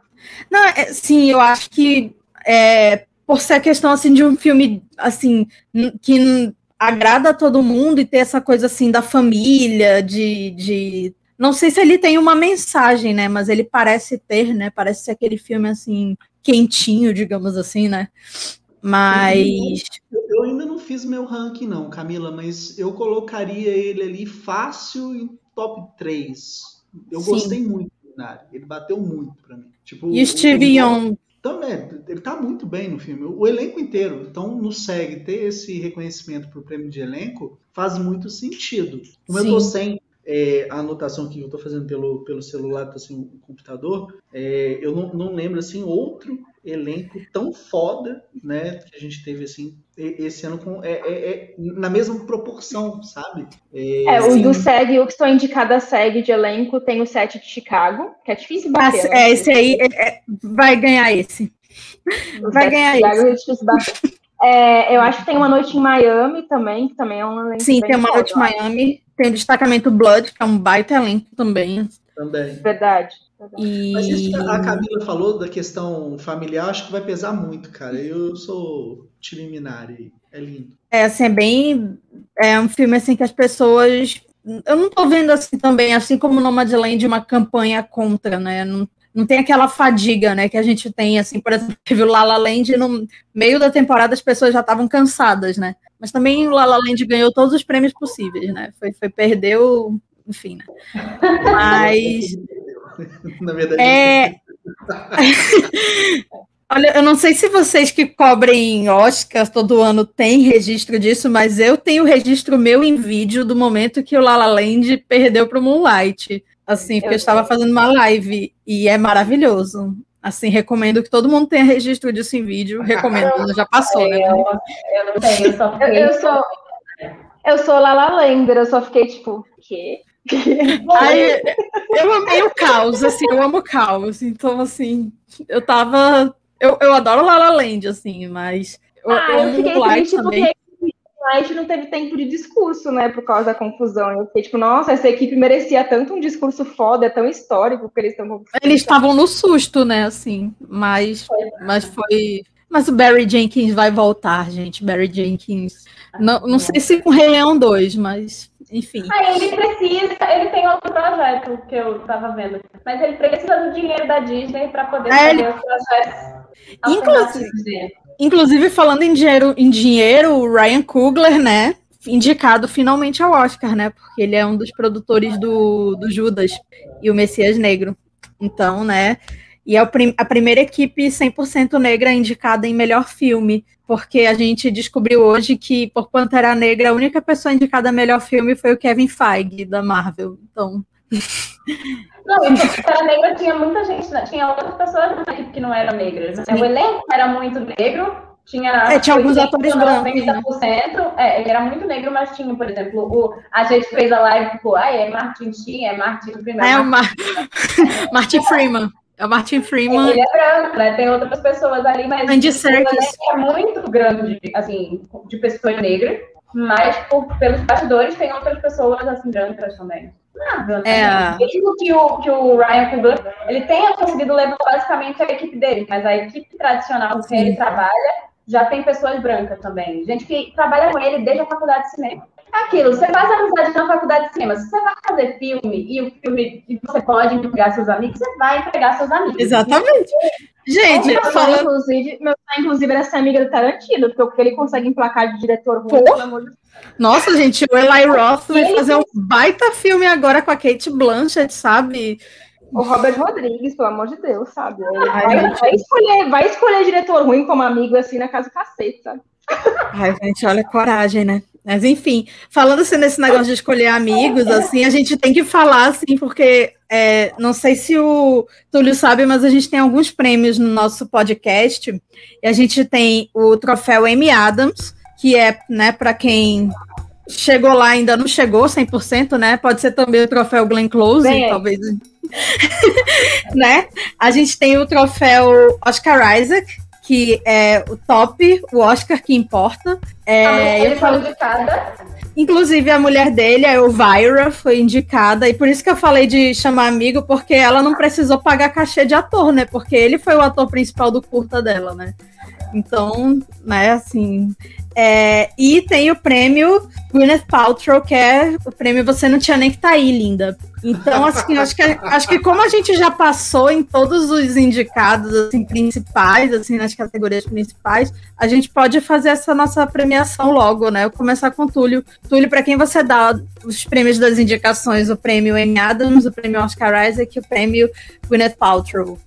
Uh, prêmio do Oscar Isaac, do Oscar Isaac vai para a Bela Vingança, vai. É, e uma coisa sobre, que eu penso sobre esse filme, ele é muito bom, eu gosto muito dele, ele tem uma função, tipo, do momento que a gente está vivendo, é, de mostrar ali a personagem arrasando todo mundo. É, só que eu também acho, por mais que ele seja necessário, é que ele é mais necessário do que bom, sabe? Eu não sei se vocês conseguem entender assim, porque, porra, quando a gente vê que o Nunca Raramente não foi indicado, Aí, tipo, pô, novela vingança tá lá. A assistente, né? Porra, beleza, não tinha chance nenhuma, mas a gente viu. Então, não sei, acho que é, é legal ele tá lá, então legal torcer por ele. É, o prêmio da Guinness Paltrow, maravilhoso. Cara. É, porra, eu não tô com as anotações aqui para lembrar todo mundo, cara. Bom, pode lembrar, assim, coisas ruins que aconteceram nas indicações hoje, né? Quem é que foi. É. Deixa eu é ver. É filmes, não é pra gente. É para as indicações, né? Que tiveram. Ah, e ele conseguiu o destacamento Blood. É, o destacamento Blood, por não ter sido, assim, né? O é, Lindo não ter recebido indicação. O Spike Lee não ter sido lembrado. É... Vamos falar da Regina King também. Nossa, sim. Esse aí foi porrada, cara. Saca? Caraca. Ia ser muito do caralho se fossem três diretoras, né, concorrendo ao Oscar. Isso ia ser maravilhoso. É... Qual, qual que é o primeiro mesmo? Da... É o da Amy Adams. Adams. O Amy Adams é pra dar porque flopou, né? É o que vai flopar, né? Não, o Mank vai flopar, cara. Quem foi indicado e não é bem provável que o Mank não volte com nenhum dos prêmios que foi indicado, apesar de não concordar com o que a Caricinha acabou de falar. Eu acho que a fotografia do filme, talvez. Eu, eu, eu concordo, tá, Caricinha? Quando você fala, porra, vai mostrar as coisas lá do roteiro, assim, é, é brega, é cafona, é tosco. Mas, cara, é, é tão. Sei lá, eu, eu, eu vi aquilo e falei Hum, né? não, legal. E eu assisti o filme duas vezes, porque na primeira eu não gostei tanto, aí eu vou fazer uma transmissão tentando a, ah, receber a Bárbara Demerov pra gente falar do filme, e eu fui rever. E, cara, o Mank cresceu muito pra mim. Mas eu acho que o, ele corre risco de ser aí o premiado. Tem que falar o prêmio irlandês, né? Que, né? Nossa, Ai, mas o irlandês doeu em mim, viu? Nossa. Não, esse aí, gente. Nossa, tristeza. Então, Carissa, quais são seus prêmios dessa, dessas indicações? Então, é, meu Oscar Isaac vai para ironicamente, Judas e o Messias Negro tá como filme ter recebido tantas indicações. Eu tô muito feliz com ela vingança, mas eu não esperava que o Judas é, conseguisse e eu acho muito merecido, sabe? É um filme que é muito legal estar ali nesse meio, além de toda a questão importante do filme e tal, mas além de toda a questão de a gente ter atores que eu acho que por mim mereciam mais e mais o tempo todo.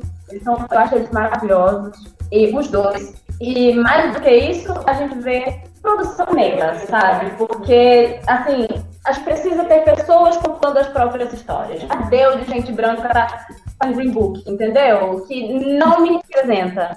É, e, ok, eu não sou dos Estados Unidos, então até certo ponto aquela história não vai me representar completamente, mas eu acho que representa uma parcela da população de lá e a história deles. Eu espero que a gente consiga fazer isso no Brasil em algum momento, sabe? Ter a, a história das pessoas negras e da nossa trajetória negra sendo contada. Como eles conseguem fazer, eles estão conseguindo fazer isso com pessoas negras nos bastidores, sabe? Então eu acho. Fiquei muito, muito, muito feliz, não estava esperando, então meu Oscar Isaac vai para Judas e o Messias Negro como um todo. Meu prêmio Adams, não me mata, porque eu gosto muito da pessoa, mas assim.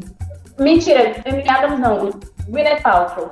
Vai pra Glenn Close ela é maravilhosa. Eu acho que ela, merece, ela já merece esse Oscar há muito tempo. Mas, gente do céu, e outra coisa, outro Gwyneth Paltrow é a maquiagem desse filme. A maquiagem desse filme é horrorosa, gente. Pelo amor de Deus, prótese, prótese, aquela prótese podre. Entendeu? Vocês estão me dando. Eu sei que a Karine ama premiar maquiagem de prótese, que todo mundo vendo que é prótese, sabe? Mas é tudo pouco. Ai, tô xingando o pobre do animalzinho, sabe? Então, assim, ai, não, o Windows merece mais, merece ser premiada por um filme de teste. Imagina essa mulher ganhar um Oscar por um negócio que você vê um pedaço que você já viu assim. Não. Ai, muito triste, sabe?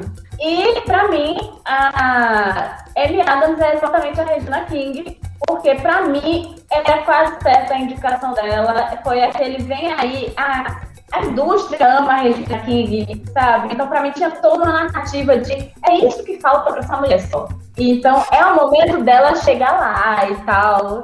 E foi um veio aí que não veio. Eu sei que é o primeiro filme, ela vai dirigir outras coisas, porque tá tudo não foi um flop, sabe? Então, ela vai conseguir dinheiro para fazer outra coisa. Mas foi um veio aí que não veio. Foi um veio aí que não veio. Sim. E aí, Larissa? É, bom, vamos lá. Os prêmios Oscar eu fiquei muito. Eu fiquei positivamente surpresa, né? Primeiro, assim, pela diversidade do ano, né? A gente já falou muito disso em outros programas, que por esse ano ser atípico, pelos filmes mais caros estarem esperando, a gente tem mais filmes de baixo orçamento, e é aí que surge a diversidade, né? Porque é, é, grandes orçamentos não vão para minorias normalmente. Então, esse ano a gente tem é, uma, uma indicação recorde de mulheres, são 70 são 70 mulheres indicadas em 76 indicações. É, é tipo, é um número recorde na história da academia, e é a primeira vez que temos duas mulheres indicadas à direção, a primeira asiática, a primeira e a primeira britânica. É, não que britânicas seja alguma. Enfim. não que britânicos tenham problemas de serem indicados ao Oscar. É, mesmo. E então fiquei muito feliz, concordo que faltou a Regina King, meu, meu Adams, na verdade nem só pra Regina King, pra Uma Noite em Miami como um todo, porque eu acho um filme muito subestimado, assim, é um filme incrível. É, você pega um outro filme que tá ganhando muito mais biscoito na temporada, na mesma vibe de passa em um ambiente só, e que eu acho muito inferior, que é o A Voz Suprema do Blues. Uma Noite em Miami é incrível, que ela faz na direção. Então não é do tipo, nossa, a gente deveria dar cota para mulheres serem indicadas. Tipo, não, todas elas mereciam estar ali mesmo. Assim, elas dirigiram realmente os melhores filmes da temporada. Então eu tô muito orgulhosa disso. E, inclusive, teve um filme dirigido por mulher que deveria entrar e não entrou, né? Que é o, o Nunca Raramente às vezes sempre, que eu entendo que eu quero entrar em direção e nem é uma das, das direções de destaque do ano mesmo, mas merecia entrar em roteiro, merecia ser lembrado na lista. E o First Call também, que também merecia pelo menos ser lembrado em roteiro também. E a fotografia dele também é maravilhosa. Então, assim, tô bem feliz, esse é o Oscar Isaac desse ano, de ver, de ver isso, de ver essa oportunidade de, de filmes muito diferentes é, muito representativos no momento que a gente vive agora. Também a Carissa falou do Judas, e não só o Judas, a gente tem vários filmes na temporada que abordam essa questão do. que dialogam com Black Lives Matter, isso é muito, isso é muito legal, assim, a gente vê que esses filmes serão contados pelas pessoas donas das, dessas vozes, donas dessas histórias, chegando a um grande público, né? É isso que o Oscar faz, ele amplifica, né, o público dos.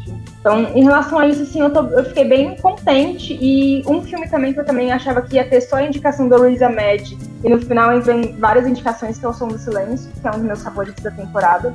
Então também fiquei bem feliz por ele. É, que mais? Ah, uma, uma pequena coisa que eu fiquei feliz também, que é uma coisa pequena, mas o documentário, o The Mall Agent, que é, acho que chama Agente Duplo, tá na Globoplay, que é o chileno. Ele entrou em documentário, ele também tava na playlist do, de filme estrangeiro, mas ele entrou só em documentário, e ele é lindo, assim, é tipo, é América Latina no Oscar, sabe? Porque a gente ficou tipo na categoria de filme estrangeiro, mas a gente tá ali representado na, na categoria de documentário. É, não entrou, né, América Latina e filme estrangeiro. É, então, o La Chorona, né? Que é um puta filme bom pra caralho. E, porra, né? Eu, não, eu fiquei super feliz na hora que eu fiquei sabendo que ele tava na shortlist, tinha chance de entrar. Se eu não me engano, ia ser o primeiro filme da Guatemala, né? A entrar no, no Oscar. Uhum. E, bicho, saiu fora. E, cara, olha, fica a dica para quem tá acompanhando, assistindo aqui, aqui agora ao vivo, quem tá vendo a gravação, ouvindo no, no Spotify, procurem esse filme porque não, não se assustem pelo nome, sabe? Porque quando a gente pensa a Chorona, a gente lembra daquela bosta que foi lançada, né, do universo. Tem dois, né?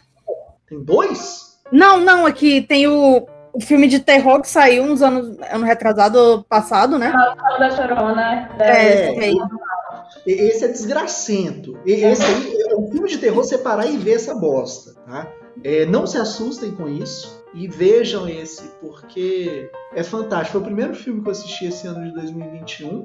Já devia esperar, né? Você começa o ano assistindo um filme bom, um filme assustador daquele. Bons presságios, assim, não, não ia dar. Mas enfim, filmaço, tá? É, a Carissa assistiu, né, o La Llorona. La Llorona. Eu tava torcendo muito por esse filme, assim, para que ele entrasse, porque esse filme é maravilhoso. É uma, um é impressionante como eles pegam a, a ideia da, da, Não é nem mito, mas enfim, a história da é Chorona. lenda, né? Obrigada. É.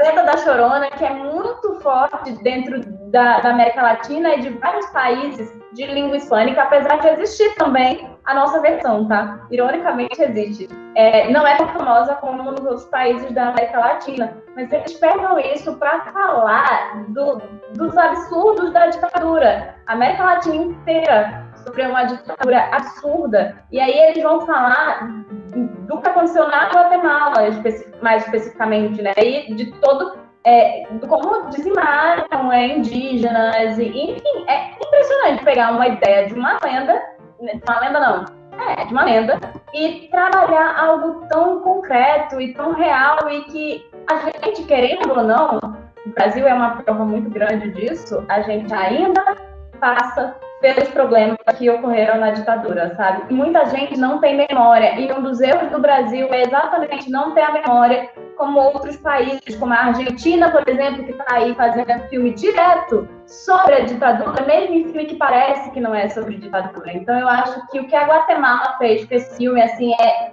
é incrível. É um filme ele é brilhante, assim, em vários aspectos. Ele é lindo também, outros, assim, é lindo no sentido enfim, é doloroso, mas é um, muito bonito. Ah, é. eu, eu achei, eu tava pensando, assim, cada filme novo que eu assisto dessa temporada, eu fico pensando que tem filmes, tô falando dos filmes americanos, eles dialogam muito entre si, porque eles estão. Tem muitos filmes assim que falam. Eu não tô falando só sobre a questão negra, mas falam do que estava acontecendo nos Estados Unidos nos anos 60, 70, né? É, a gente tem o, o filme do Sorkin, a gente tem filme da Regina King, a gente tem o Judas, aí a gente tem um filme da Billie Holiday que, passa, que se passa um pouquinho, passa algumas décadas antes, né? Ele termina acho que nos anos 60, ele começa na década de 30.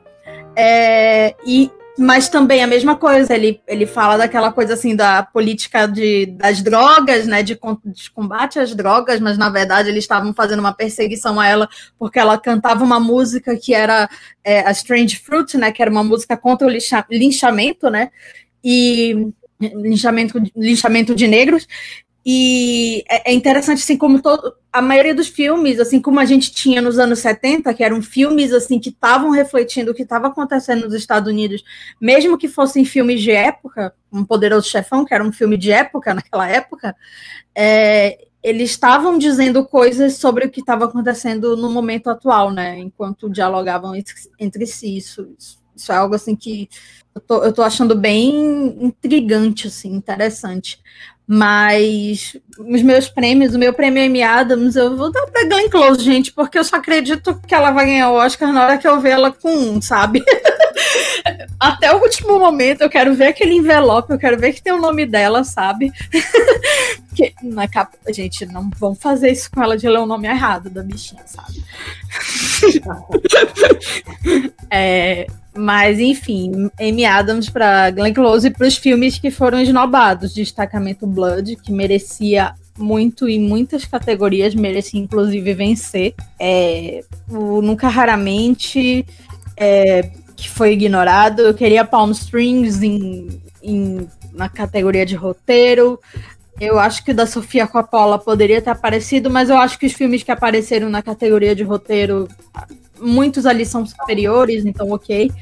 É, meu prêmio Gwyneth Paltrow não tinha nem que estar tá ali, linda. Eu acho que, gente, Mank em direção, desculpa, David Fincher, te amo sabe? Gosto de quase tudo que você fez, sabe? Desde os clipes da Madonna até os filmes, sabe? Tirando Benjamin Button é, mas, e esse aí. Mas não, não rola. Tanto diretor, tanta diretora que vocês poderiam ter colocado, poderiam ter colocado Regina King, poderiam ter colocado é, Liza Hitman, poderiam ter colocado Spike Lee, é, enfim, né? Então perderam uma grande oportunidade. É, e o prêmio Oscar Isaac eu dou para Bela Vingança, arrasando, maravilhoso. E para presença né, das mulheres esse ano, das minorias, é, que seja assim, que empolgue a indústria a continuar produzindo, a saber que esses filmes têm público, né? Que as pessoas querem se ver nas telas, que a gente é como, acho que foi o Kumeio Nanjiani que disse naquela cerimônia do Oscar que ele concorreu por The Big Sick, Doente de Amor, ele falou, gente, eu, eu tô acostumado, eu passei a minha vida toda vendo é, filmes de homens brancos, é, vocês não podem ver um filme sobre a minha história também? é legal também, eu juro. e assim, né? Então, e o som do, o som do silêncio, também reconhecido Paul Rassi. Finalmente alguém lembrou dele. Obrigada, academia. É, então, acho assim que no, no, no, âmbito geral foram boas indicações, assim. Acho que. É, eu, eu também nem consegui achar Gwyneth Paltrow, eu só queria dizer, tipo, você tá tentando me fazer ver Pinóquio, academia. Então. academia, obrigada por não me fazer ver o filme do Jared Leto, tá? eu queria muito ver a cara dele, sabe, hoje, porque eu acho que ele acordou cedo, sabe? Eu acho que ele pegou o melhor terninho Gucci dele para fazer a linha surpresa. Enfim. É que nem aquele vídeo.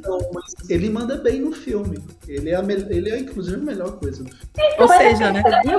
né? Então, assim, É, tá ele e o Rami Malek no filme, né? Espero que o Rami Malek tá péssimo. Meleca.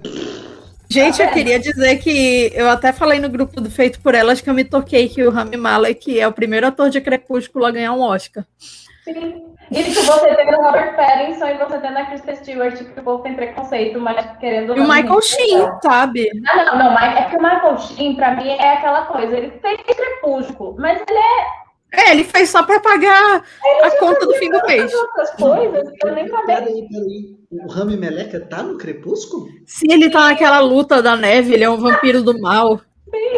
Eu não sei contextualizar, porque eu não sei contextualizar aquele filme. Assim. E ele aparece, e tipo, a câmera filma muito ele, sabe? É, Sim, close, com olho vermelho. É. Lindo.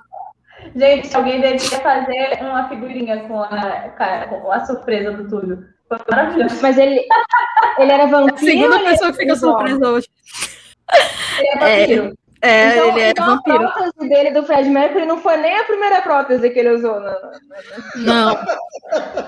Provavelmente não vai ser a última, porque. É, é. Queria dizer que o Ed Redmayne tem duas indicações ao Oscar, né? Então. Ah, não, mas, não, mas assim, acho que o Redmayne, se você vai comparar com o Rami Não, ele ainda é melhor que o Rami Malek. Ele tá anos luz, cara. Ele tá bem nesse filme. Se aparecesse ah. uma indicação dele de coadjuvante, eu ia falar, ok, tá bom. Não vou odiar. De que o Ed Redmayne, não, apesar de nós é. três, que a gente sempre fala mal dele, ele precisa de um diretor que diga a ele assim, bota o pescoço no lugar. Ele é, ainda tá, é ele ainda tá assim no... o que foi, Larissa? Não, ele, ele ficou o Stephen Hawking para sempre. Ele é o primeiro ele, ele sabe, ele me fez assistir o Stephen Hawking transexual, foi muito bizarro. Não, gente, aquele filme Garota Dinamarquesa, que para ele é, ser mulher é apenas botar a mãozinha assim, é, foi, foi um trauma aquele filme, assim, eu não recomendo para ninguém aquele filme. Tom Hooper, e o Tom Hooper se mostrou capaz de fazer coisas ainda piores, mas enfim. É... Eu ia falar isso, comparado com os outros Tom Hooper Garota Dinamarquesa. Ah, Cats é divertido, sabe? Você achou divertido, eu fui pro cinema e pensando assim, nossa, vai pelo menos ser engraçado, vai ter aqueles filmes ruins, acho que vão morrer. Gente, 30 minutos de filme eu só pensava, meu Deus, não termina não, né? Eu quero Eu também, mas eu aprendi, a, eu aprendi a, a, me, a parar de me preocupar e amar a bomba, sabe? Assim, é, determin... Gente, eu dizendo, pegado com tesão é um negócio muito esquisito, entendeu? É, eles esfregando gato que fizeram com o meu Idris Elba. É, tipo, não, o Idris Elba tá, me dá uma agonia, ele é tão bom, sabe? Mas ele tinha aquele pelo de gato, ainda tem um pelo de gato por fora. Gente, ai, não. Eu, eu, eu tô traumatizada com isso, entendeu? O que fizeram com aquele homem? Por isso que eu não vi o Cats até hoje. Eu não sei se eu vou ver. Vê, vê. Não, vê. Eu vou fazer uma, uma live assistindo, entendeu? Pra filmar a reação. Sim. Por favor, é muito bom, gente. Quer dizer, é, é péssimo. É muito bom. Gente, eu puxei coro com meu namorado e a minha amiga, a gente tava no cinema, ah, foda-se, bora cantar as músicas do filme. E a gente começou a cantar alto, sabe? Enfim. É... Ah, gente, a experiência, sabe? Foi uma das últimas vezes que eu fui ao cinema, sabe? Então. Mas. Uma, ah, uma coisa que, não, que a gente não citou, nada a ver, mas a Jodie Foster foi esquecida no churrasco, né? Foi a primeira vez desde os anos 70 que uma atriz ganhou o Globo de Ouro e não foi indicada ao Oscar. Então, The Mauritanian não, não rolou para eles, né? Então, duas, né? Porque a Rosamund Pike também ganhou o Globo de Ouro. É, mas de de atriz de comédia já é mais comum. É, é, ah, a Aquafina tá. ano passado também, mas assim, de atriz coadjuvante desde os anos 70 que isso não acontecia.